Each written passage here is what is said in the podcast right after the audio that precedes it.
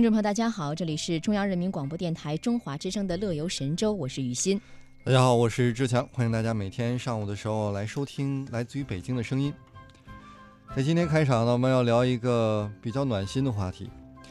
在美国纽约啊，当地时间五月末，由于呢纽约地铁故障导致了高峰通勤大混乱，那么一名赶往学院参加毕业典礼的学生呢，他就困在了车厢里。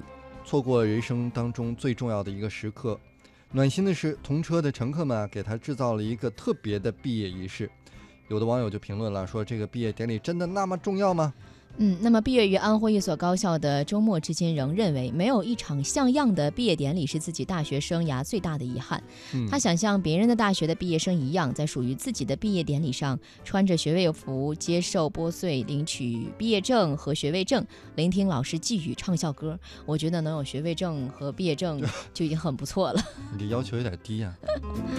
然后我们看看调查啊，这个六月份，中国高校联盟传媒呢。呃，传媒联盟啊，向二百四十七所高校的七百一十三名学生进行了一个调查，结果显示，百分之九十点一八的受访大学生呢表示，毕业典礼不可缺少。其中百分之七十九点七八的受访者呢，认为啊，毕业典礼是人生当中重要的分水岭，象征着告别大学，步入社会。百分之六十二点二一的受访者认为，毕业典礼能给人心理暗示和鼓励。赋予毕业生一种力量。那么百分之五十六点三的受访者呢，则认为是能从毕业典礼当中收获自豪感和荣誉感。自豪感和荣誉感，嗯，你怎么理解？就是我终于拿到毕业证了，我特别自豪。对，我觉得还你看还是那个问题嘛，就是你能有毕业证和学位证是一件特别不容易的事情，因为有些同学就不知道大学四年干了什么惊天动地的事情，很容易的就拿不到这个证了。我觉得你这话周围肯定有这样的。对啊，我周围就有这样的，就是你看他也没有太过分的什么行径，就可能四级没过呀，哎就没有学位证。你们那个时候还需要过四级吗？对呀，也要过四级啊。你如果没有的话就没有学位证，或者你有一门课没有修满那个学分的话，你也拿不到学位证，那你就等呗，就补修一年。对，再补。修一年，或者你的选修课什么分儿不够，好像也要再等选修一年。反正分儿不够就是不行。我们有一个同学，在上大学四年期间呢，他是因为交流，就是去台湾交流了。呃，交流回来之后呢，那个分儿好像有点对不上，就差了几分儿，哎，就没有毕业证，然后又等了一年才毕业。就去等等师妹，跟师妹一起毕业。她本身是个女同学，就是等等师弟。哎呦，嗯，这个可以用。呃，我们来看一看各个学校吧。华北电力大学啊，一三级的本科生叫做朱耀选，这个月底呢就毕业了，迎来了自己的毕业典礼。在他看来呢，学校的毕业典礼呢庄重隆重。那么毕业典礼标志着从学校走向社会，是人生当中重要的转折点，也是自己努力四年后的叫什么高光一刻？高光回光返照了吗？这是 能走在毕业典礼的舞台呢，接受校长或者是院长拨穗。正官啊，特别有归属感和成就感。他呢就对记者是这么说的。嗯，那么中国高校传媒联盟调查结果还显示呢，百分之七十四点一八的受访大学生认为毕业典礼是一生中难忘的经历，是值得铭记的时刻。百分之七十二点零一的受访大学生把毕业典礼。视为大学生活的总结仪式。汕头大学二零一三级本科生张水源坦言呢，对毕业典礼的期待之一便是现场聆听李嘉诚先生对毕业生的寄语啊！你看看人家这个大学。据张水源介绍，每年毕业典礼呢，李嘉诚先生都会莅临汕大，并在毕业典礼上做主题演讲，而且每年的主题都不同。对，好像去年吧，还是前年啊？我记得我还在网上看到了他在汕头大学的那个演讲。是挺好的，好厉害哦。嗯，然后我们再来看啊，有人说呢，大学生需要一个毕业典礼来做一个学段的分区，这意味着新的人生开始，是对过去时光的纪念和所做努力的褒奖。这个是中国心理卫生协会大学生心理咨询专业委员会副秘书长啊，南开大学学生心理健康指导中心主任袁鑫他所说的。我觉得拔得好高啊。嗯。反正我我觉得倒应该想得开一点点，因为我觉得到毕业的时候，可能有的人已经实习啦，或者是出国留学啦，确实有一些客观情况到不了这个毕业典礼。我倒是觉得他们可以放宽心，对我有一个同学，因为昨天嘛是很多学校的毕业典礼，嗯，呃，走红毯，所以呢，呃，今年毕业的学生呢，他们就现在直播也很发达嘛，他们就在线直播他们整个走红毯的那个啊你场景。也看了，我看了一下，你就关上了。为啥？就很安心，就嗯，果然岁数都差不多。就是我本来会以为呢，人家今年毕业的就很小嘛，后来发现，就是很小啊，后来发现跟我人家都是九五后，你是九五后吗？怎么了？我九三年，但是我一看他们这个整体的妆容啊什么的，显老是吧？不是就觉得啊差不了多少，所以这样看看就觉得还好。然后我的一个同学他是本科毕业之后呢，他上了学校的研究生，今年也是毕业了，但是他就没有参加毕业典礼，因为他现在已经在工作阶段了嘛，嗯然后回不来，那就没有没有办法了，就参加不了这个走红毯的这个仪式了。其实说来，这个广院的一个特色就是毕业会走一个红毯，就跟这个奥斯卡一样。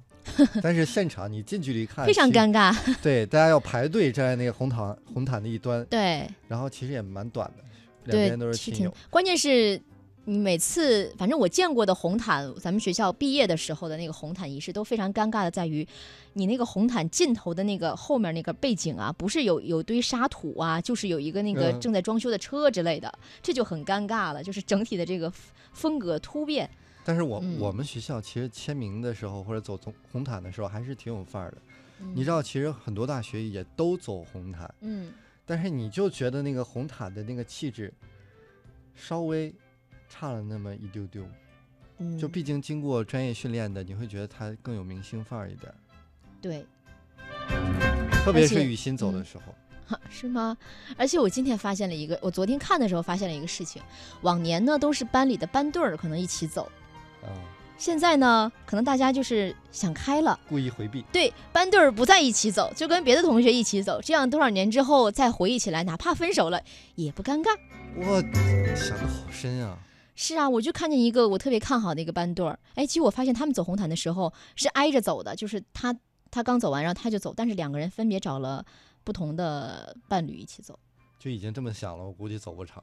哦，我是不是太乌鸦嘴了？不不不，我觉得这确实是有这个情况在里面。就已经把后续都铺垫好了，这个要对学习一下，对，你看人家想得很远啊。深谋远虑。嗯，我们再来看一下，呃，这个中国高校传媒联盟的调查还显示，那对于毕业典礼上不能接受的现象，百分之七十六点五八的受访大学生选择过程僵化，流于形式；选择由于毕业生太多，只有部分学生有参与感的，占百分之五十九点零五。啊，那那可能是对，选择穿着随意不正式的占百分之四十六点五六，选择氛围不够庄重、尊呃庄严隆重的占百分之三十三点八。嗯，那么对此呢，二十一世纪教育研究院副院长熊丙奇呢就认为说，毕业呢对于大学生来说具有重要的意义，学校应该给大学生一个值得回味的典礼。有的时候会因为一场典礼，很多学生对母校的看法都会改变。那么毕业典礼的记忆呢，也会让学生回味终生。嗯，哎，其实说到毕业典礼，你是什么时候毕业的？我这好早了，我都不都已经早到我都不想回忆了。哦，而但是你就觉得时间很快，感觉毕业好像就在昨天一样。你觉得你的毕业典礼是哪个环节给你印象最深刻呀？哇，我这红毯也挺深刻的，因为什么？哎，你是和谁走的红毯啊因？为对，就我呢，就是嗯，虽然没有说多帅哈，但我是嗯走亮的，走走亮的。对，就是你走好几遍，换不同的女伴走因为我们我们同学呢，男生高的特别少，啊。女生一米七以上呢，就觉得要找一个一米七的男生或者一米六几的男生就不太搭哦，你是身高担当呗？就是好多女生都说，哎呀，你看我这身高，然后你再跟我走一遍吧。我说好吧，哦，原来是这样啊，就怪不得这么开心。走了三轮吧，我的天哪！最后我都烦了，我说还走啊，最后啊再再最后就麻木了，走吧啊走走来，要不要走走走走来再再来一遍。这些女生啊，没有见过世面，你找个长颈鹿，不是什么都解决了？哎真的有，我去年吧看到一两个男生走，可能是室友嗯，牵了一只那个斗牛犬，啊，那就是我们师弟吧？啊，啊是我们师弟。哎，不对，是一零的，还还挺拉风的，一零的啊，对，牵的那个他们家的狗嘛。特别强劲，嗯，还挺有范儿的。挺逗的。对，其实说到毕业典礼，我们这刚才说的中规中矩。你知道，在很多国家毕业典礼是很奇特的。你像邻国日本，他们的嗯毕业典礼呢，其实国外很多是注注重的是拨穗那个环节，嗯他们会穿着奇装异服去拨穗儿，嗯，那挺好 cosplay 的哦，或者是穿成了院长都找不着脑袋在哪儿了，不知道怎么拨的那种东西。哎，我好像看过那个图片，哎，那个还挺有意思的。对所以很多同学呢会在拨穗那个环节找家长来来管理。哦，我们一嗯般都是我走红毯的时候是和我和我姥爷一起走的哇，啊。酷炫我姥爷那年八十岁吧，七十九，酷炫！这两年差不多八十岁了，应该是。然后和姥爷一起走的，嗯、走完之后，因为我当时觉得、嗯找班里男生走，嗯，好奇怪呀、然后那个时候刚刚分手，我就说嗯，找现任男朋友吧又嗯不太好，嗯，就找我姥爷了。然后哦，印象最深刻的是我姥爷还代表家长讲话了，我讲的特别好，哇塞，我完全没有想到，直接镇住。全场镇住。然后院长当时就说说哇，这个就就非常震撼。有呃其姥爷必有其孙女。啊，这句话其实你早该说了。呃 行，我一会儿私下里给你讲讲我姥爷具体说了什么。我们来听一首歌曲吧，嗯、来自你想听谁的呀？我想听一个嗨一点的。啊，好，那就听这首吴克群的歌吧，叫做《鬼来电》，一起来听一下。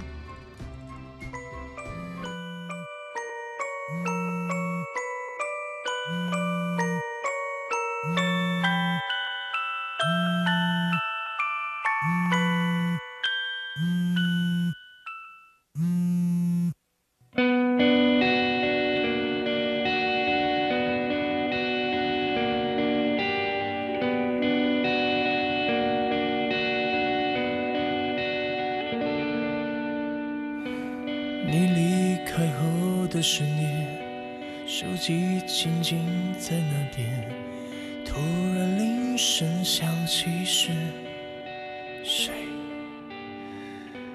空无一人的房间，风吹草动的午夜，经过身边影子是谁？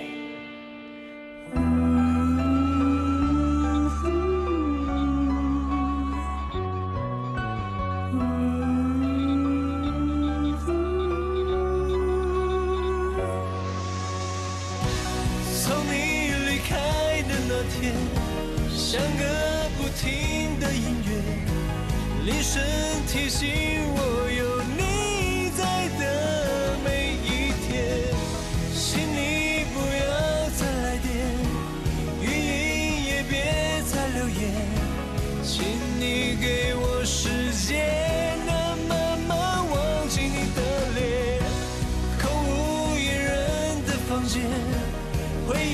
相思在蔓延。我拿什么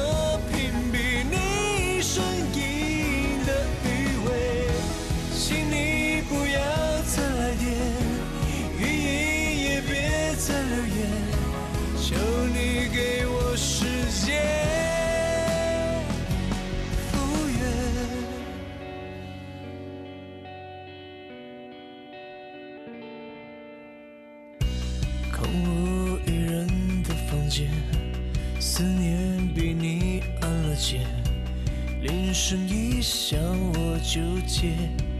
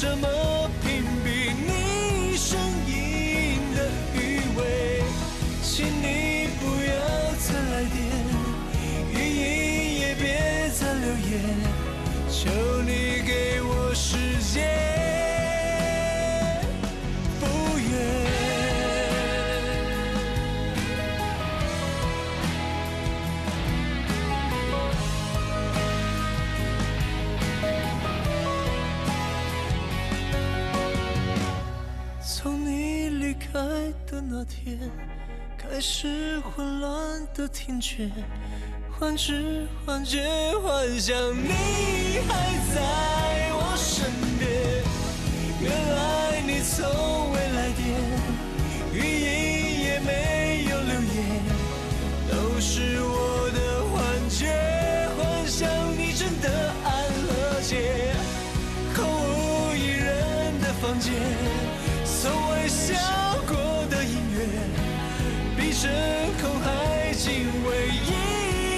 只。